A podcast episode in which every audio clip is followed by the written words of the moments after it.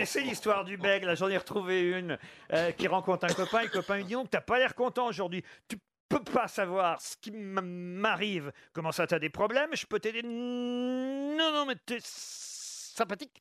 Mais il faut, faut, faut, faut que je te raconte. Bah, raconte-moi, dis-moi ce qui se passe. Bah, tu sais pas ce que ce qui m'est arrivé avec ma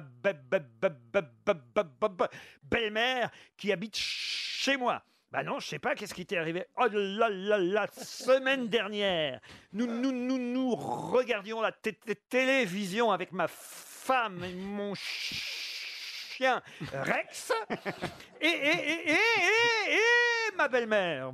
À, à un moment, je regarde Rex. Il était en train de passer sa patte de derrière dans son no- no- no- no- oreille. Alors je dis, dis à ma be- belle-mère, vous n'êtes pas capa- pa- pa- pa- pa- pa- pa- capable de le faire, ça. Et alors c'est pour ça que vous êtes fâché avec ta belle-mère? Oui, pa- pa- parce que le temps que, que, que je le dise, il s'était mis, mis, mis à se lécher le derrière.